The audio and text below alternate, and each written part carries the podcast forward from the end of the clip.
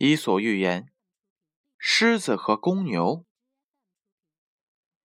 狮子计划杀死一头公牛，但是这头公牛实在是太大了，他不得不想出一条计谋来制服它。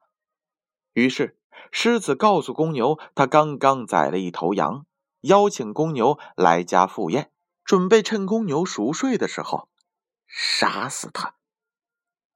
公牛来了以后，看到了狮子准备了很多铁锅，旁边还堆着大块大块的木头，可是四周却连羊的影子都没看见。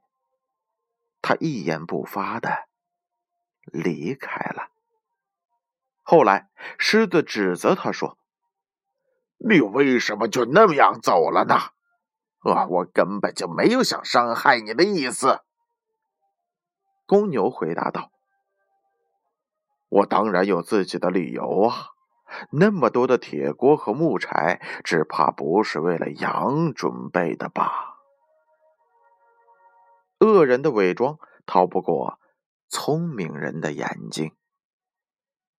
故事八点半，建勋叔叔与你约定相伴。宝贝儿，晚安。